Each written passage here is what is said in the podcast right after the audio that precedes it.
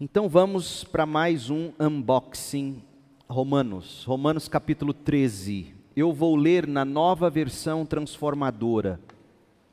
É a Bíblia, a versão que nós estamos usando aqui na igreja, não por ser mais santa do que as outras, mas é uma tradução fiel aos originais e com uma linguagem contemporânea, digamos. Não é uma paráfrase uh, e não é também uma tradução, apesar da fidelidade aos textos originais, não é uma versão tão livre assim. É uma, é uma versão muito decente e atual.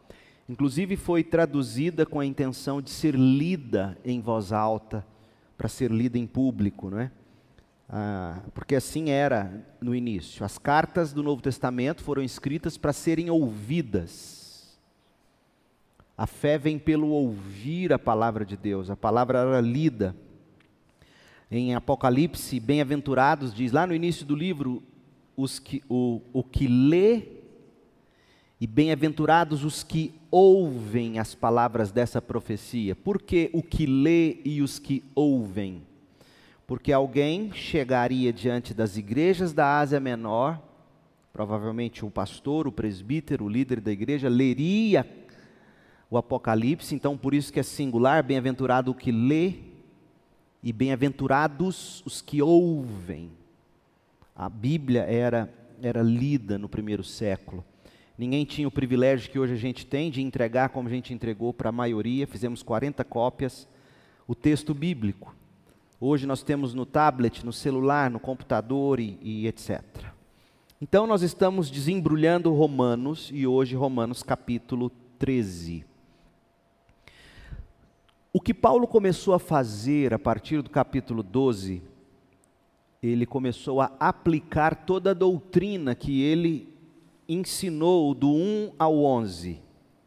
É muito importante você saber disso, porque se você chegar aqui no capítulo 12 e 13 e ver Paulo dizendo faça isso, não faça aquilo, você pode ficar com a impressão de que o cristianismo é um, é um conjunto de regras morais, quando na verdade não é assim.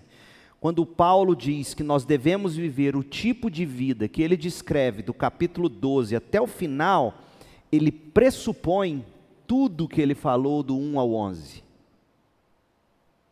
Ele falou da nossa justificação pela fé em Cristo Jesus, fomos salvos do pecado, quando nos arrependemos do pecado e cremos na vida e obra de Cristo, recebemos o poder do Espírito Santo, ele vai falar da vida no Espírito no capítulo 6 de Romanos, então ele pressupõe, ele fala do poder da ressurreição que ressuscitou Jesus dos mortos, o mesmo poder que nos santifica e nos transforma. Então ele pressupõe que ele está falando para um grupo de crentes que tem o Espírito e que, portanto, como ele mesmo começa dizendo no capítulo 12: Portanto, com base em tudo que eu falei, eu digo a vocês. Então, não tente viver isso daqui na sua própria força. Você não vai conseguir. E se conseguir, não, não glorificará a Deus, porque será você o, digamos, o ator principal. E, e, e na verdade não é isso que Paulo espera. Feita essa consideração de que nós estamos aqui lidando fundamentados em tudo que Cristo fez por nós, Cristo comprou para nós duas coisas essencialmente.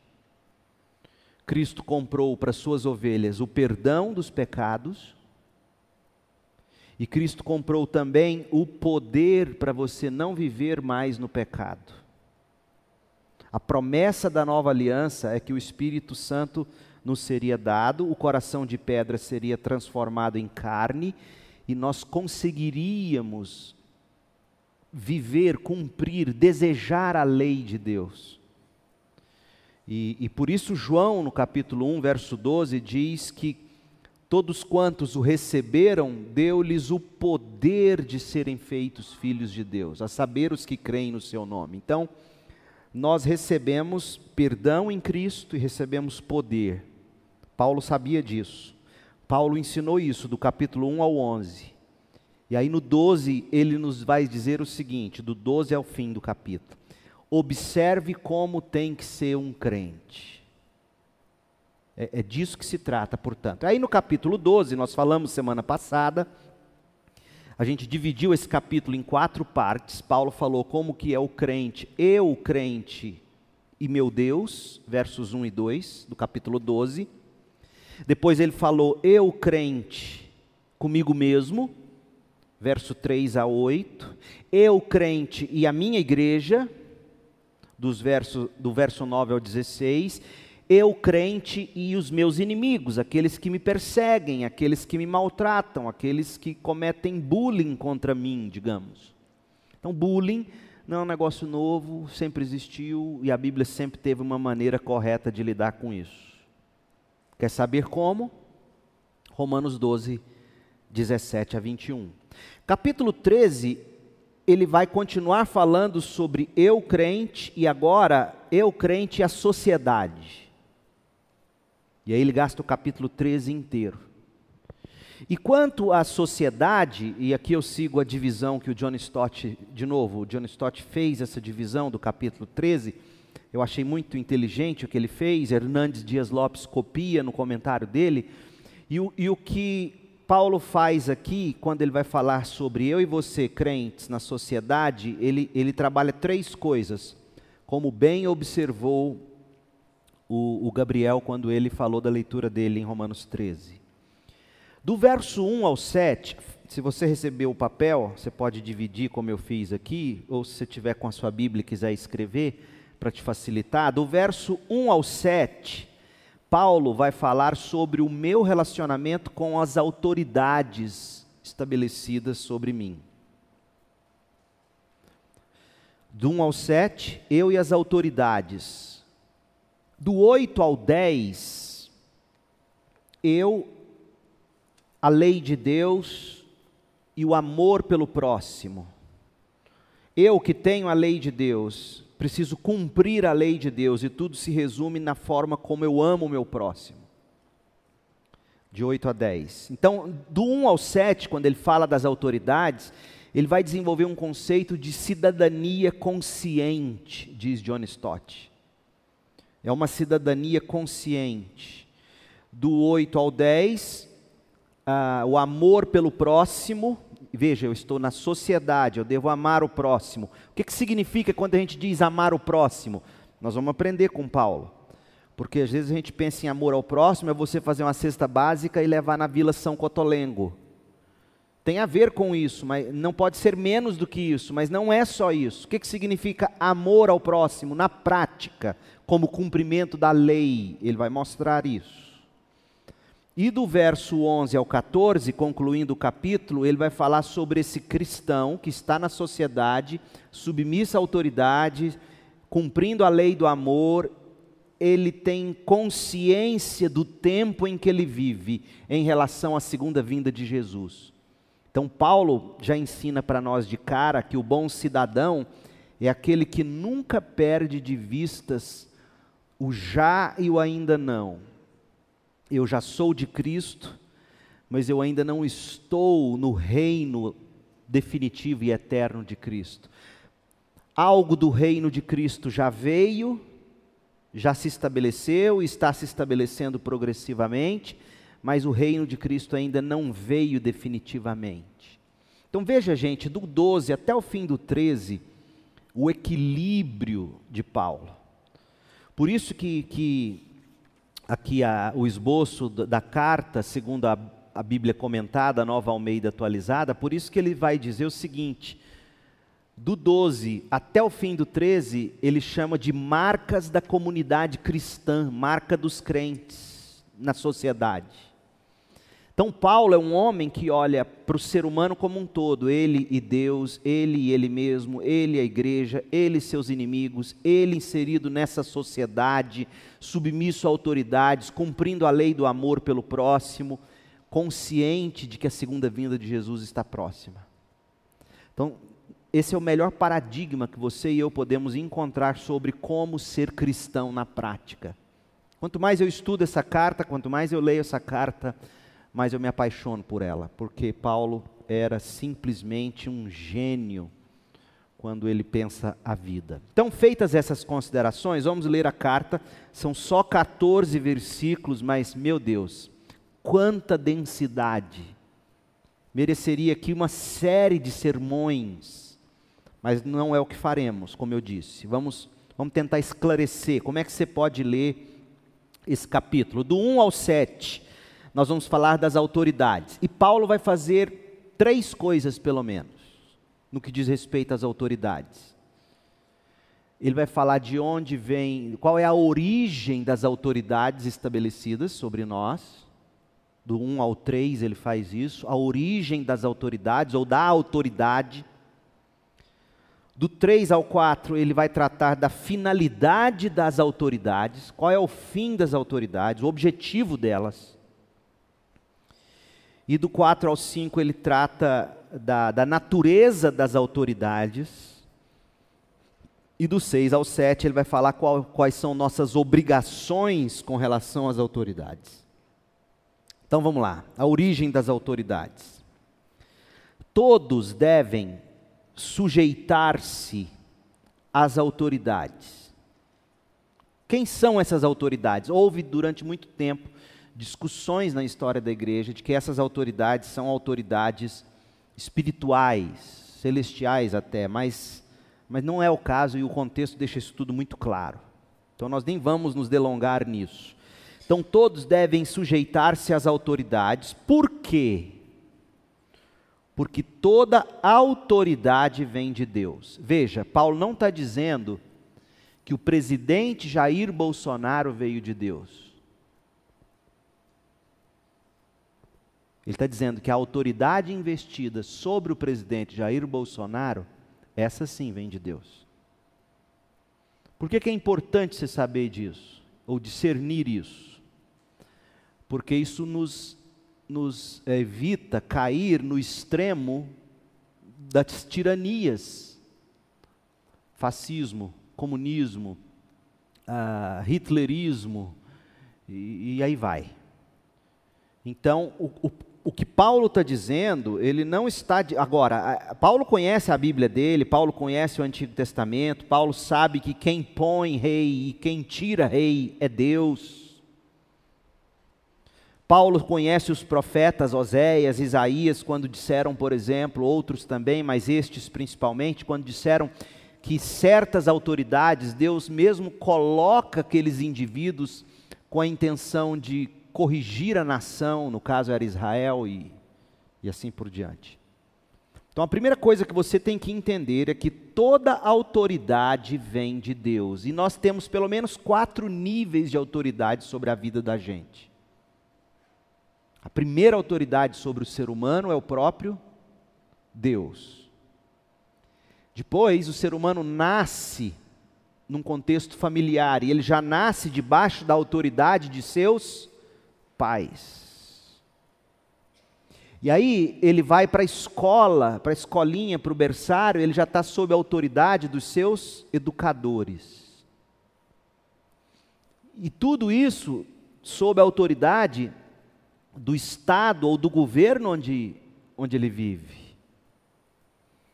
E se ele é cristão e membro de uma igreja, ele também se submete à autoridade das lideranças daquela igreja e principalmente, eu, eu como nós somos batistas e, e congregacionais nesse ponto, a igreja não se submete ao pastor Leandro. A igreja se submete à autoridade que ela mesma, congregacionalmente, conferiu ao pastor Leandro. É muito diferente. Porque no dia ou no momento em que o pastor Leandro ferir o princípio bíblico, essa mesma congregação que me investiu de autoridade, ela diz: retiramos, não reconhecemos isso. Está claro? Então, a autoridade aqui não é no sentido de ele é autoridade e pronto. E é assim que nascem tiranos. Isso tem que ficar muito claro. Paulo conhece a Bíblia dele. O que ele está dizendo é o seguinte: o ofício é de Deus. E é importante, porque quem não aprende a se sujeitar a autoridades vai se desgraçar na vida. Vai se desgraçar na vida. É, observa o adolescente, quando ele é pré-adolescente, ele ainda tem que responder muito diretamente às autoridades dos pais sobre ele. Mas na medida em que ele torna adolescente, jovem, ele vai conquistando a, a independência dele paulatinamente. E é nesse momento onde ele está conquistando a independência dele. Observe você na sua própria vida e você vai ver isso. É nesse momento, quando você está conquistando a sua independência da autoridade dos pais, quando os pecados mais acabam com você. Por quê? Porque na medida em que foi deixando de prestar contas à autoridade dos pais, você ficou mais dado ao pecado. Então, a autoridade é bênção. E Paulo aqui não está em momento algum ensinando um tipo de submissão cega às autoridades. Porque sempre existiram meios de, de se regulamentar isso. Eu falei do caso da igreja. O pastor, ele. E outra coisa, Paulo vai falar da autoridade dele. No que consistia a autoridade do apóstolo Paulo? Olhe 2 Coríntios 10, eu não me lembro o versículo exatamente, mas está em 2 Coríntios 10 e está em 2 Coríntios 13.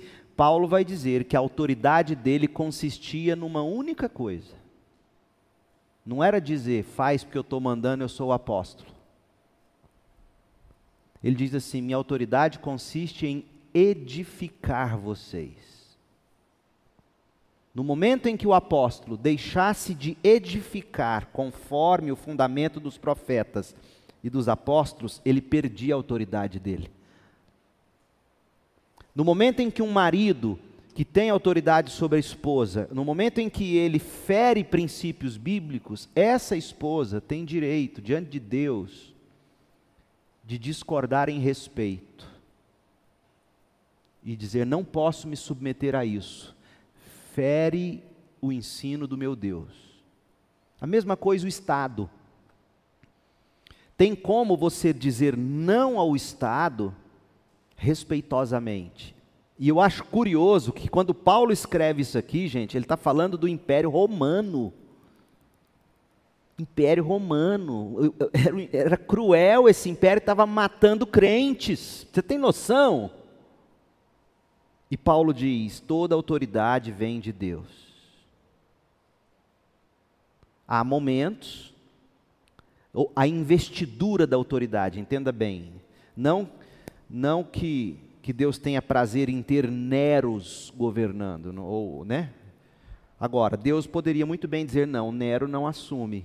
Por que, que ele não faz? Ele tem propósitos soberanos sobre todas as coisas.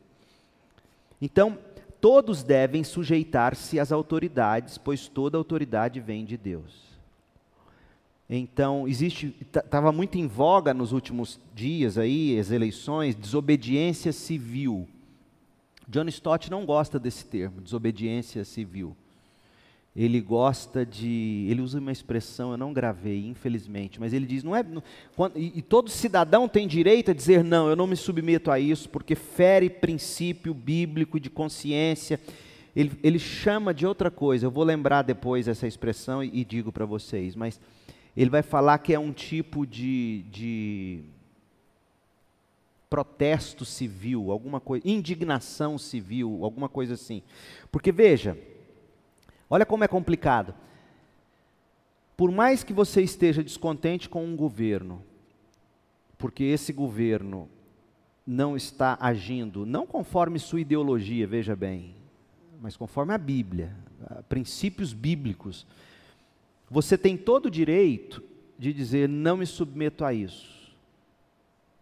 Mas você não tem direito de pegar todo o sistema que Deus mesmo estabeleceu, por exemplo, os policiais responsáveis pela, por guardar a ordem e sair lá e tacar pedra num policial. Você não vê os apóstolos fazendo isso. Paulo nunca fez isso. Paulo nunca virou para eles e falou: Você sabe com quem você está falando? Não. Paulo apelava aos seus direitos, eu sou cidadão romano, quero resp responder diante de César, me leve para lá. E, e, porque ele tinha segunda intenção, ele queria pregar diante de César. Mas você não vê Paulo com essa revoltinha. Quando ele vai tratar a questão da escravidão, no caso do, de, de Filemão, com, com o escravo Onésimo, a sabedoria daquele homem é tremenda. Então, assim, nós temos muito que aprender com Paulo no sentido de nos indispormos a, a governos e sistemas, nos indispormos de uma forma cristã. Cristã. E não como todo mundo, por ideologia. Aí a gente vai para a rua, já vi crente usar palavrão contra o presidente da República. Meu povo, eu não concordo com, com, o nosso presidente em um monte de coisas, eu não concordo com os nossos ex-presidentes de um monte de coisa, mas isso não me dá direito de usar um palavrão. Primeiro que ele ocupa um cargo que se ele não é digno, o problema dele ele prestará contas, mas aquele cargo é digno. Deus institui aquela autoridade. Então tem como eu discordar, eu fazer greve, eu dizer não, eu, eu não me submeter cegamente, mas de uma forma honrosa, bíblica, cristã, edificante. Espero que você compreenda o que eu estou tentando comunicar, porque é muito fácil a gente pegar esse texto e dizer: você tem que submeter. Paulo está falando. Tá, mas vamos qualificar essa submissão. Por exemplo, Paulo mesmo, quando fala das esposas submeterem a seus maridos, ele diz assim: submetam-se a elas, escrevendo aos Colossenses, no Senhor. Dando a entender que aquilo que não for do Senhor, do marido na vida dela, ela tem sim o dever até de não se submeter, mas discordando honrosamente, edificantemente. Não, você me perdoe, mas eu não posso fazer isso. Não, não vem do meu Deus. Então, voltando para o texto: todos devem sujeitar-se às autoridades, pois toda autoridade vem de Deus. E aqueles que ocupam cargos de autoridade foram ali colocados por Ele. De alguma forma, Deus disse: tá bom, que seja. Seja, seja Ele diretamente colocando, seja Ele por meios secundários, a, a providência de Deus colocou ali, de alguma forma. Portanto, quem se rebela contra a autoridade se rebela contra o Deus que instituiu e será punido. Lembrem-se, Paulo era submisso a um império extremamente corrupto, romano.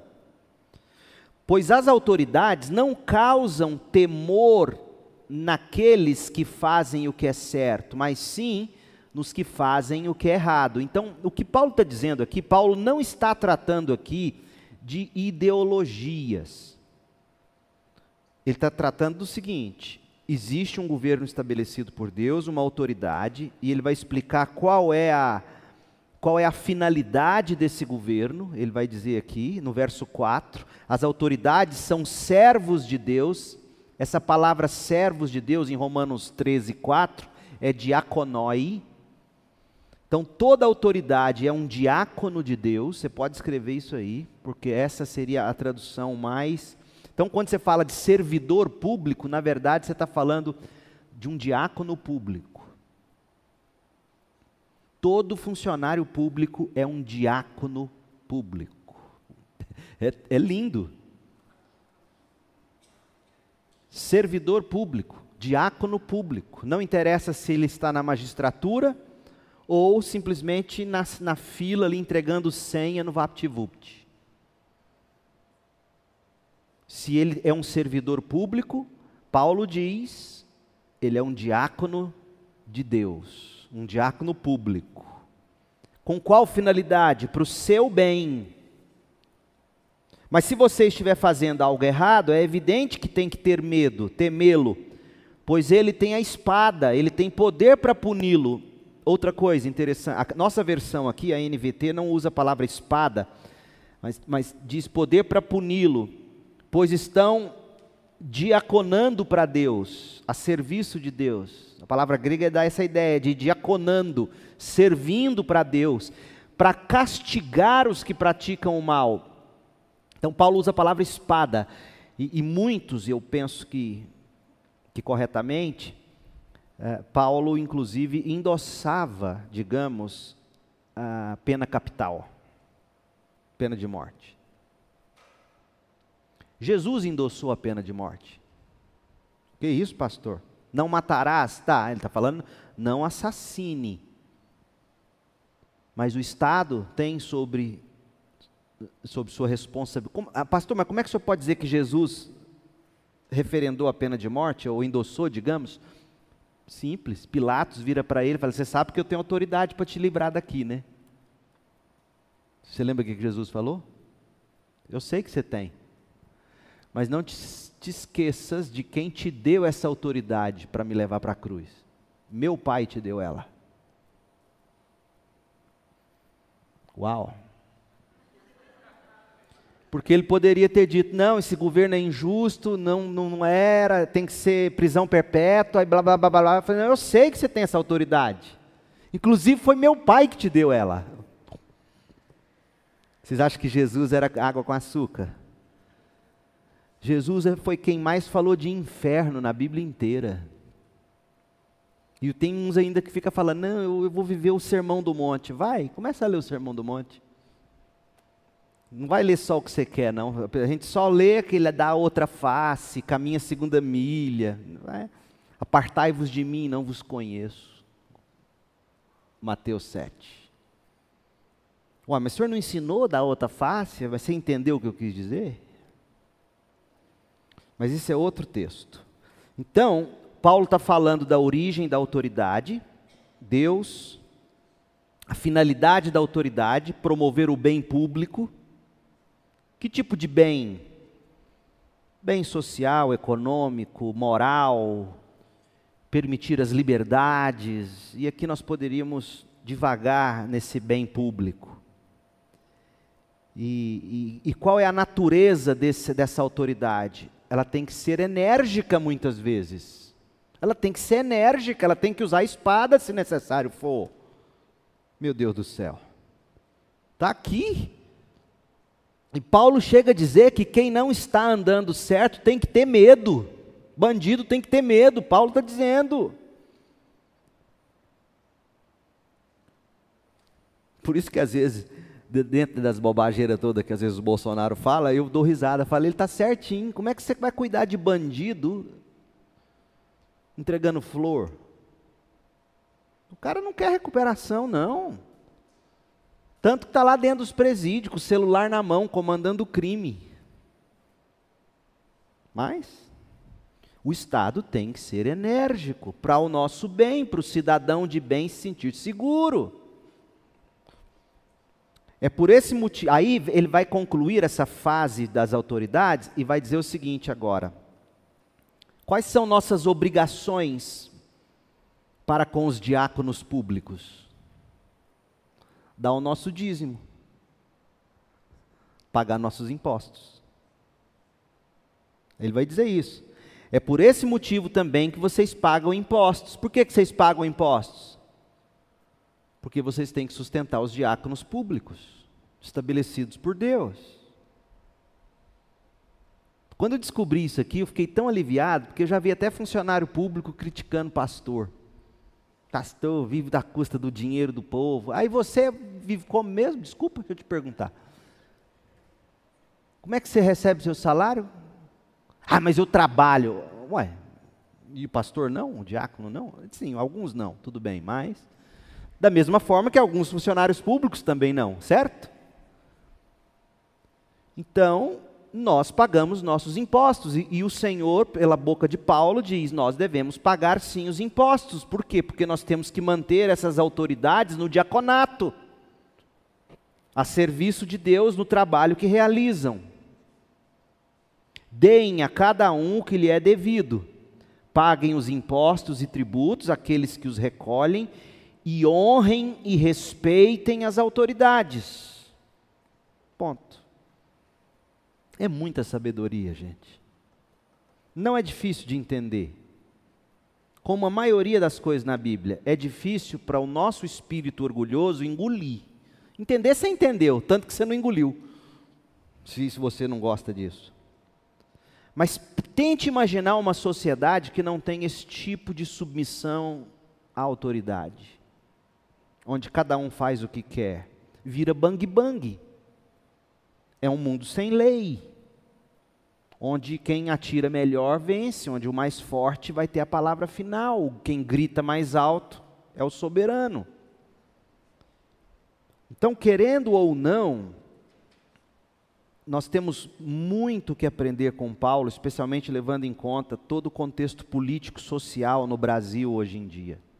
Não é verdade? E Paulo aqui nos dá muita sabedoria. Então, ele tratou disso, agora ele vai falar da segunda coisa aqui no capítulo 13 de Romanos, do verso 8 ao 10. Ele vai falar da lei do amor. Ele terminou no verso 7 dizendo que nós devemos os nossos impostos, e de novo, Paulo está falando de um governo corrupto, hein, gente? E, e, é óbvio que há de se ter um equilíbrio. Eu conversando com um empresário, membro da nossa igreja, ele me falando, não quero errar a porcentagem, mas o que um empresário paga de imposto no Brasil é, é covardia. Covardia. É muito exagero. Muito.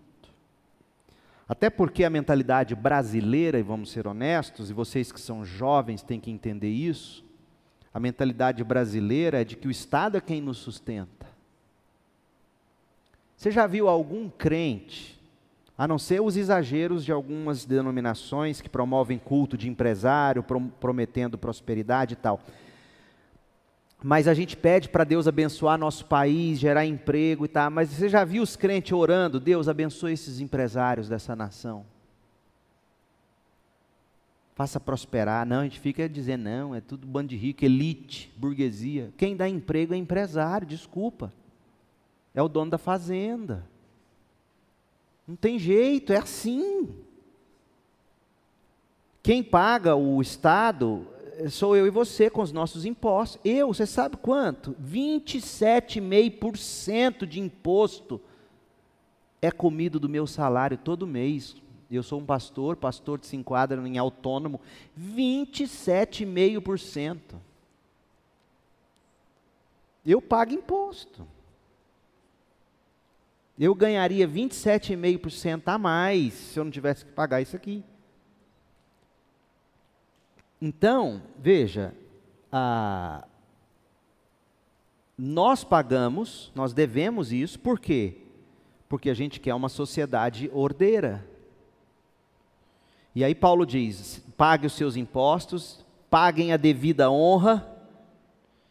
E aí ele vai dizer no verso 8: não devam nada a ninguém. Ele não está dizendo que você não pode pegar dinheiro emprestado. Ele está dizendo que se você pegar, você tem que pagar. É só isso que ele está dizendo. Não, a Bíblia fala não tem que dever nada a ninguém. Não, não, não, não. A Bíblia fala que você não pode explorar o irmão necessitado, cobrar juro em excesso, etc. Apesar de que quando alguém pergunta para mim, pastor, eu devo emprestar dinheiro para o irmão que me pediu? Eu falo, não. Porque vocês vão perder a amizade. Ele não vai dar conta de te pagar, já cansei de ver esse filme. Então fala o seguinte: você tem o dinheiro? Tenho. Quer ajudar? Quero. Então dá o dinheiro. Uai, pastor, uai. É mais fácil. Ah, mas se ele ficar folgado, não dá de novo, dá uma vez. Porque o que você. Aí o nego vira para você, some. Aí um, um, dia um desses não seguiu o meu conselho e emprestou. Aí me procurou, pastor. O irmão está cortando, volta de mim. Falei, você foi emprestar, seu danado. Você quer consertar essa amizade? Pastor, o que eu mais quero, vai lá e fala, não precisa me pagar mais. Liberta ele. Então, não é que você não pode pegar emprestado, é que você não pode ficar devendo. E aqui nós poderíamos falar um monte sobre educação financeira, controle, orçamento familiar. Mas não é esse o ponto. O que Paulo está dizendo é: não devam nada a ninguém, ou seja, paguem seus impostos. É isso que ele está dizendo. Esse versículo se relaciona diretamente com o imposto que ele falou que a gente tem que pagar não deva nada a ninguém, a não ser o amor de uns pelos outros. O amor que eu e você devemos ao próximo é uma dívida impagável. Nunca será o bastante, o suficiente. E aí Paulo diz que quem ama seu próximo cumpre os requisitos da lei, pois os mandamentos dizem. E aí ele vai, vai resumir os mandamentos para nós, dizendo o que, que significa amor na vida social, na prática. O que, que significa amar? Não adulterar, não consumir pornografia, não olhar com cobiça a mulher do próximo, não adulterar, envolve tudo isso. Amor é isso. Não adulterar. A gente pensa que adultério é só você ir lá. Gente, é muito fácil dizer não, eu não me deito com aquela mulher. Agora, viva a risca, não cometa, não cometa adultério com pornografia. E vocês, meninas, não estão imunes disso, não. Cada vez mais eu tenho visto uma geração enorme de mulheres viciadas em pornografia. Amor na prática é você não quebrar a aliança do casamento, é você não matar o outro. Ah, mas graças a Deus, nem revólver eu gosto. Não, mas e a língua, danadinho? Jesus vai falar disso lá no Sermão do Monte. A gente fala com sarcasmo do outro, a gente fala com cinismo, a gente machuca, a gente fere. Não roube. Tem várias maneiras de você roubar de alguém. Não roube, não cobice. Então, Paulo está te dando alguns exemplos de mandamentos específicos para dizer: amor não é um sentimento desprovido de conteúdo. Amor tem tem objetividade, tem conteúdo. Quais são os conteúdos do amor? A lei de Deus. Não matarás, não adulterarás, não roubarás, não cobiçarás a mulher do próximo, as coisas do próximo. É, é, você cumprir a lei de Deus. Agora, eu não consigo, eu sei, a gente sabe, nós não conseguimos. Lembra que Paulo está dizendo isso baseado em tudo que ele já descreveu nós temos o poder de Deus em nós e a capacidade de dizer, Pai, eu quero fazer isso, mas eu não tenho conseguido não adulterar. Me ajude, misericórdia de mim. O amor não faz o mal ao próximo. O que é fazer o mal ao próximo? De novo, você tem que lembrar da lei. Portanto, o amor cumpre todas as exigências da lei de Deus. Ou seja, a prova de que a gente foi salvo, gente, é que a gente coloca em prática ou busca colocar em prática. Não, não com aquela aquele ar de dizer assim, eu eu estou fazendo aqui, Deus, agora me dá a minha parte. Não. Mas é com aquele, aquele santo constrangimento que diz, Senhor, eu preciso ser assim, eu tenho que ser como seu filho eu não tenho conseguido. Em algumas áreas eu consigo. Eu, por exemplo, hoje posso dizer que eu não consigo mais, que eu, que eu não mato mais. Eu tenho conseguido ter amor no coração por quem me persegue, inclusive. Eu não tenho falado mal, mas olha, eu tenho cobiçado. É tratar isso com Deus, é falar isso com Deus. O amor que Paulo diz que nós devemos viver na prática, essa batalha se, para se amar como se requer do cristão, essa batalha começa no nosso quarto de oração. Deus, eu tenho que ser isso aqui, eu não consigo. Eu não consigo. Eu não estou conseguindo, me ajuda, me dá graça, me dá uma palavra de esperança na qual eu vou colocar minha fé e, e, e vou conseguir então produzir esse fruto de amor. Amor é um fruto. E como é que esse fruto floresce na vida do crente? Gálatas 3, verso 5. Paulo fala: você, você pega a palavra de Deus que é pregada, você acredita nela, confia nela e, e vive com fé nela, e quando você menos espera, você vê esses frutos florescendo na sua vida.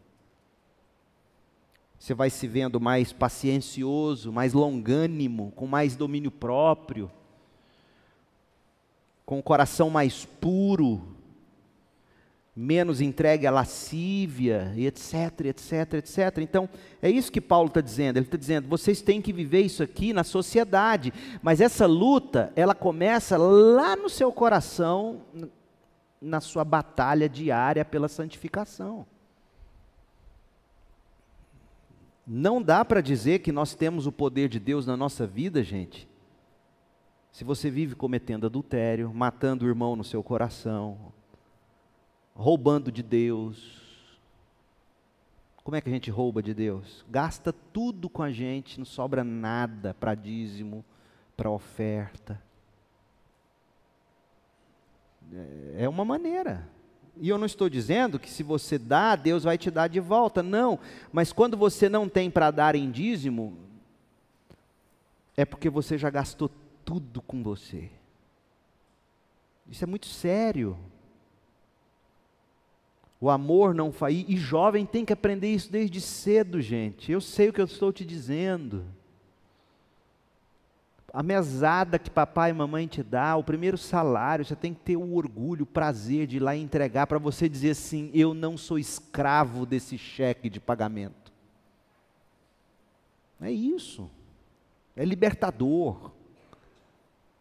Mas jovem não, jovem acha que. Já falei isso aqui na, na semana passada. Deixa de comer no Burger King esse mês para você pagar para um amigo seu que você sabe que nunca comeu lá. É isso que a gente tem que fazer. A gente tem que ser gente boa, amoroso, generoso. E aí Paulo conclui esse capítulo. Ele falou das autoridades, ele falou do amor na, na vida prática. Aí agora ele vai dizer o seguinte: tenha consciência do tempo em que você vive. Discirna os tempos e aprenda a discernir a sua conduta. Aí ele vai dizer como é que a gente tem que viver nesse mundo. Ele diz aqui no verso 11: Tudo isso que eu acabei de dizer, tudo que ele falou, submissão à autoridade, o amor vivido na prática, tudo isso, o que ele falou no capítulo 12, lembra? Tudo isso que eu falei que vocês têm que colocar em prática, é ainda mais urgente por uma razão porque vocês sabem como já está tarde. O fim se aproxima, gente. O fim se aproxima. Olha, eu tenho 46 anos, eu ainda sou novinho, eu acho. Mas eu me lembro tendo, quando eu fiz 5 anos de idade, eu achava que eu tinha a vida inteira pela frente. Lembro do dia do meu aniversário de 5 anos. Eu me lembro da minha juventude, eu achando que eu tinha a vida inteira pela frente. Sabe qual é a grande tentação de um adolescente, de um jovem? É achar que a vida dele nunca vai ter fim. Não é que ele chega a essa conclusão, não, minha vida nunca não tem fim. É que o jovem, o adolescente, ele nunca para para pensar no que Paulo está dizendo. Eu tenho um limite para viver. E se eu não tomar consciência desse limite da minha vida, eu não vou saber viver como, como Deus espera de mim. E aí você fica querendo viver todos os prazeres aqui, imediatamente, a todo custo, ainda mais quando, na medida em que o jovem vai conquistando a liberdade dos pais, a liberdade financeira. A pior coisa que tem é quando você chega na juventude, entra na faculdade, acha que já está livre, vai fazer o que quer, aí casa, some da igreja. Sabe quando geralmente essas pessoas voltam para o aprisco da igreja? Quando lá na frente descobre que a esposa está com câncer, o filho tem uma doença grave. Impressionante. Viveu a vida inteira sem levar em conta o que deveria levar sempre. Paulo está dizendo aqui: tudo isso é ainda mais urgente porque vocês sabem como é tarde, o tempo está se esgotando. Põe isso na sua cabeça. O tempo está se esgotando. Despertem, acordem, acordem, porque a nossa salvação está mais próxima agora do que quando cremos no início. Veja que a salvação ela é um processo. A salvação ela inicia no momento em que eu creio, sou justificado, ela se desenvolve no meu caminhar de santificação e ela se concluirá na glorificação. Então, Paulo fala aqui da salvação que está próxima, mais agora do que nunca, ele tem em mente a glorificação. Ele está dizendo: olha, está chegando, está chegando o dia, hoje está mais perto do que ontem. E ele diz que é, é, é com essa expectativa que a gente tem que viver, de que nós não temos lá essa vida inteira pela frente. Não! Na verdade, você só tem hoje, agora. Você não sabe como você vai acordar. Você não sabe se sentado ali comendo, você vai ter um AVC e vai ficar o resto da vida paraplégico. E aí, se você não aprendeu a andar com Deus, o que, que vai acontecer com você quando chegar a enfermidade? Como eu canso de ver como pastor. A pessoa revolta com Deus, fica com raiva de Deus, a vida inteira ela usou Deus para satisfazer os caprichos dela. Aí no momento em que Deus, segundo ela, não age como ela quer, eu vou pregar sobre isso domingo de manhã, Salmo 73, o mal da inveja. Você tem que ouvir essa mensagem, jovem inclusive, principalmente.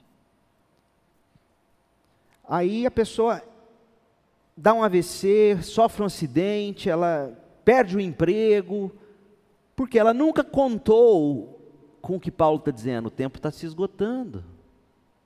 Ela nunca viveu com essa santa expectativa. Aí ela revolta com Deus, some da igreja, briga com todo mundo.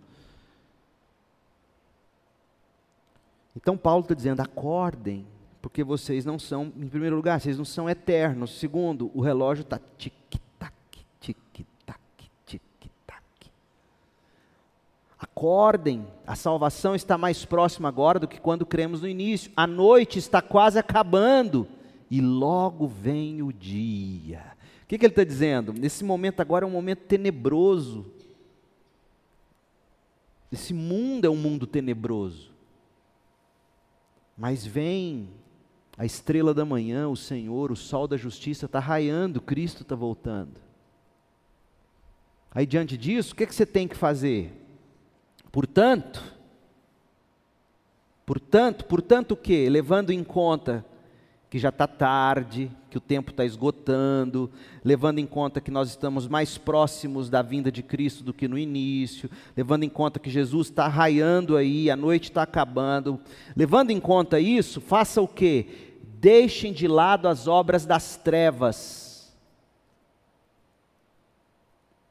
E aqui a NVT acrescenta uma expressão para elucidar que eu achei interessante. Deixem de lado as obras das trevas como se fossem roupas sujas. Paulo falou disso em Efésios 4, 22 em diante. De, tirem a roupa do velho homem. O que, que significa essa roupa? O que, que significa isso aqui? Deixar de lado as obras das trevas e se vestir com a armadura da luz. Significa você tirar os hábitos, falar, Deus, eu não quero mais esses hábitos do homem velho, do pecado. Eu não quero essas roupas de dormir, esses pijamas do pecado. Você tira, você, você muda a maneira de pensar em Deus, como Paulo falou em Romanos 12. Veja, ele está concluindo que ele começou lá no 12 aqui renovação da vossa mente. Significa isso. Renovar a mente significa, dentre outras coisas, se despir das roupas sujas do pecado, das roupas da noite. Lembra que ele fala que você está na noite? Tire essas roupas de noite. E se vistam de armaduras da luz. Quais são as armaduras da luz? Ele desenvolve isso em, em Efésios 6. Coraça da justiça, e aí vai. Vistam-se como um guerreiro. Lembra, eu brinco com vocês, e, e, e, fizeram até um memezinho aí, né? Crente não usa croques, não, gente. Crente usa armadura. Crente não usa havaiana com, com francesinha, achando que a vida é o Caribe. Nós estamos em guerra. Agora é óbvio, você tem que fazer a unha. Não estou falando para você não fazer a unha, não desencravar a unha. Homem principalmente, lavar o pé, enxugar no meio do dedo, dar frieira, aquele fede. Tem que passar desodorante, dar uma depiladinha se for preciso, sabe? Né? Aquelas cabeleira caindo faz até trança. Não estou dizendo que você não tem que cuidar de você, pelo amor de Deus, em nome de Jesus. Eu gosto de um bom perfume, cheiroso, barbinha feita, não tem problema. Mas você tem, o que eu quero dizer é mentalidade de vida. A mentalidade de vida de que nós estamos em guerra, nós não estamos na Disney. A vida não é um parque de diversões. A vida é um campo de batalhas. Por isso, Paulo diz: vistam-se da armadura da luz. Andem como guerreiros da luz. Vocês não são cavaleiros das trevas. Vocês não são coringa. Não, é o Batman, né? Que é o cavaleiro das trevas. Certo? Nós não somos cavaleiros das trevas. Nós somos guerreiros da luz. É isso que se espera da juventude. E aí, ele vai dizer: uma vez que pertencemos ao dia, nós não somos do crepúsculo, nós não somos vampiro. Nós pertencemos ao dia. Vivamos com decência à vista de todos. Não basta você ser moral, você tem que parecer uma pessoa moral. Nós temos que ser da luz, andar como guerreiros da luz, vestir como guerreiros da luz, porque nós pertencemos ao dia e não à noite. Nós estamos na noite, Paulo falou isso, viu? Nós estamos na noite, o dia está amanhecendo, estamos na noite, mas não somos da noite. Essa é a mentalidade, gente. Por isso que às vezes a gente se sente fora de casa, e é mesmo, nós não estamos em casa ainda. A melhor coisa para mim foi quando eu saí daqui, fui morar quatro anos nos Estados Unidos e descobri que eu consigo viver e muito bem, obrigado, longe de Goiânia. Longe do meu berço. Por que, que isso é importante? Porque isso te ajuda a entender que você não é daqui. Então Paulo está dizendo: você tem que se vestir como um homem de luz, andar como um homem de luz, parecer ser alguém da luz. Tem uns crentes que você olha assim, você fala assim: peraí, aí é das trevas é da luz? O que, que é isso? O jeito que fala, o jeito que veste, o jeito que brinca, as coisas que gosta de fazer, você fala assim: estou em dúvida, você é crente? Agora, não estou falando que você tem que vestir igual os breianos, não, pelo amor de Deus, não é isso, e não é nada contra os breianos, em nome de deixa eles. Eu estou falando o seguinte, é caráter. O cara tem que chegar em você e falar assim: você é diferente. Você conversa diferente, você é diferente. Confiar em você, porque você vai ver em você luz. E aí Paulo termina dando uma golpeada, ele diz assim: não participem de orgias. A palavra aqui é comós. Não participem de festas desregradas, orgias. Essas orgias, essas comós, elas surgiram, eram, eram bandas, pessoas que se reuniam para celebrar a vitória de um guerreiro e gastavam noites e dias e aí foi se tornando, por fim, festas, orgias. Seria o equivalente hoje a raves, esse tipo de coisa. Então Paulo está dizendo: o crente não pertence a essas coisas. Crente não, gente, sério, crente não pertence a certos lugares, pelo amor de Deus. E não é porque a gente é legalista, não, porque não, pra, primeiro, você vai se expor a tanta tentação, você vai se expor a tanta pressão, você vai se expor a e ter que entrar, ó, oh, eu estou aqui, mas eu não sou daqui não, viu? Eu sou crente. Que loucura é, que maluquice. Festas desregradas, orgias, comos, o crente que é crente, ele vai ser convidado, ele vai ter oportunidade, ele vai dizer assim, pensando bem, eu não vou participar. Não vou. Outra coisa, bebedeiras. A palavra grega methe, que significa o que? Embriaguez. Então, o crente não se embriaga, o crente não se droga promiscuidade sexual, a palavra grega é coite, da palavra coito, cama, cama ilícita. O crente não é cachorro no cio. Dá até vergonha daqueles cachorrinhos. Chega na casa, o bichinho sobe na perna. Tem crente que é assim, você não é bicho, você não é animal, você não é, você tem o Espírito de Deus ou não tem? Porque você está agindo então como quem não tem. Pelo amor de Deus. Promiscuidade sexual, coitê, ele foge disso. Práticas imorais, azeugia é a palavra grega, é uma das palavras mais feias do grego, porque fala do, do ser humano que perdeu totalmente a vergonha da sua promiscuidade, faz, faz piada da promiscuidade, se gaba da promiscuidade.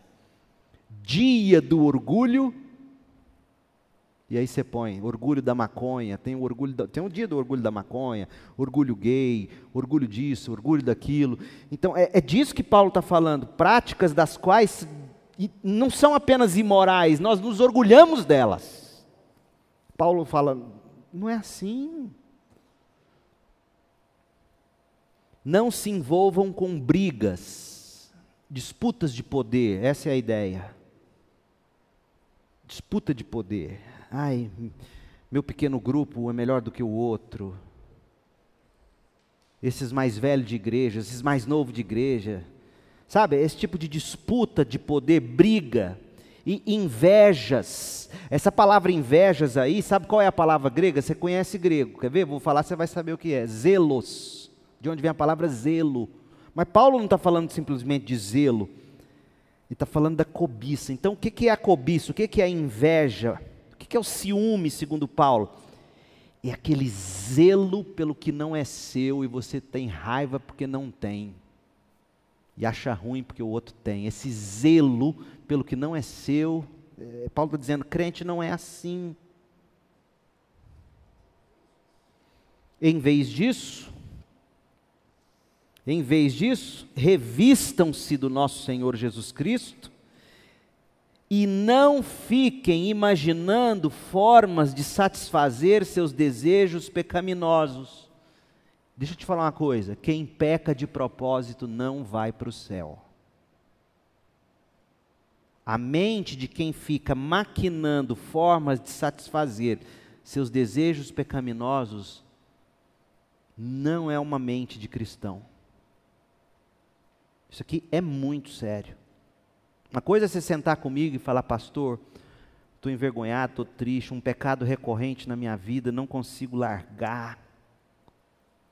Outra coisa é você já nem estar tá aí e, pelo contrário, maquinar se vira um sabãozinho que ninguém te pega mais e você já está aqui pensando ali, maquinando a colar e, e o pecado faz isso com a gente.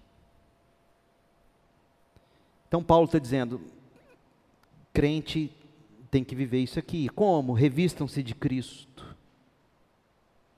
Revistam-se, conheçam Cristo, conheça a mensagem de Cristo, leia a palavra de Deus, leia, leia, gente. Ah, pastor, eu não consigo ler a Bíblia. Deixa eu te dar uma dica. Leia um capítulo por dia, leia, copie aquele capítulo se preciso for, para você concentrar, sabe? Pega a série do pastor Leandro no YouTube, começa a ouvir João, vai ouvindo João, vai ouvindo a série nos Salmos, um, dois por semana, vai tomando nota, vai deixando aquilo penetrar seu coração, penetrar sua alma, sabe? Vai aprendendo a ler a Bíblia. Isso é deixar a mente de Cristo e tomando conta de você. Eu quero concluir lendo a síntese do que William Hendrickson, um grande comentarista da Bíblia, concluiu sobre os capítulos 12 e 13 de Romanos. Eu concluo lendo para vocês. William Hendrickson. Esta admoestação final, né, dizendo aqui que você deve se revestir do Senhor Jesus Cristo, não ficar maquinando o pecado, etc.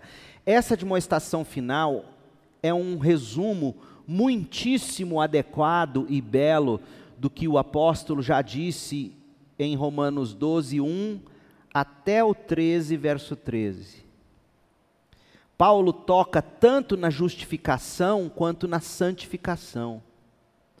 Significa que, havendo aceitado a Cristo e havendo sido batizado, o crente agora, e gozado, um presbiteriano falando isso, agora que eu me dei conta, Porque o batismo, ele é sob pública profissão de fé. Esse é todo o argumento de Paulo em Romanos 6. Significa que, havendo aceito a Cristo e havendo sido batizado, nessa ordem, o crente agora não deve descansar em seus lauréis, mas deve prosseguir pondo em prática o que já havia feito em princípio, de certo modo, Paulo está dizendo: havendo despido as vestes do pecado, vistam-se agora mais e mais com o manto da justiça de Cristo, de modo que sempre que Satanás trouxer à tona a pecaminosidade de vocês, lembrem-se imediatamente dele e do novo estado que desfrutam junto a Deus. É isso aqui. E minha oração é que você encontre em Cristo graça e força para tirar essas roupas da noite, vestir da armadura da luz e vencer o pecado. Jovens, vocês são fortes, a palavra de Deus habita em vós e já venceram o maligno, diz o apóstolo João. Que Deus te abençoe. Perguntas? Perguntas? Diga, Gabriel. Qual é? 14? Em vez disso, revistam-se do Senhor Jesus Cristo. É esse? E não fiquem imaginando formas de satisfazer seus desejos pecaminosos. Eu li e macetei ainda. Que, digo, pode falar. Não, eu falei do crente que não fica. Quem falei, quem peca de propósito não vai para o céu, ainda falei isso. Hã? Você deu uma risada. Perguntas? É isso aí, meu povo. Orem por mim. Amanhã eu vou cedinho para Nápoles. Eu vou pregar lá na, na no aeroporto, lá perto da base aérea, na, em Asas de Socorro. Amanhã é o dia da aviação missionária no Brasil. Vai eu, o Matheus Gonçalves, o Júnior, o Marcos. Samuel, você vai? Não, porque você tem que falar, porque se você não for, cabe mais um. Aí eu vou levar mais um magrinho. Hã? Vai não? Caberia um magrinho. Você não pode. certo? É isso aí, meu povo. Ó, agora sério, eu preciso que você, que nós temos uma janta deliciosa ali que foi feita, toda sexta nós temos. Então, se você puder contribuir com cinco reais no mínimo, vai nos abençoar muito. Então, cadê a Julinha, nossa caixa? Essa mocinha aqui, está com a mãozinha, fica em pé, Juju. Então, quem puder, dá. Quem não puder, não, não precisa, coma do mesmo jeito. Mas se você pode, eu te peço, pelo menos cinco reais por cabeça. Você vai comer à vontade, tomar suco. E a comida deliciosa, quem já comeu aqui sabe como é. Tá bom? Que Deus te abençoe. Vamos orar? Pai, obrigado por esta noite, a tua palavra, e agora nos abençoe com comunhão e comida saborosa Obrigado por tudo que o Senhor já tem nos dado e feito por nós, em nós e através de nós. Em nome de Jesus. Amém.